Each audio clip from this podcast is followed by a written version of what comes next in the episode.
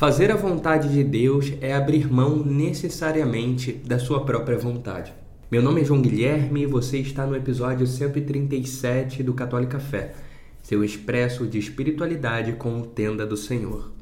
Às vezes a gente não pensa muito, mas fazer a vontade de Deus é cumprir sim uma vontade. E esta não é sua nem a minha, não é nossa vontade. Quando eu falo vou cumprir a vontade de Deus na minha vida, eu estou usando uma preposição de para sinalizar de quem é a vontade. Vontade de Deus. É de Deus, não sua, não minha. É de Deus. Sacou?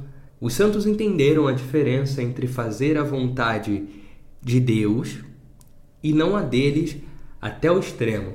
E aí vimos mártires, doutores, mães, pais, celibatários, padres, bispos, monges, monjas e freiras, santos. Eles abriram mão da vontade deles para abraçar a vontade de Deus. Entendeu? Então vai, realiza a vontade, a vontade de Deus na tua vida. Não arrume desculpas, só faz.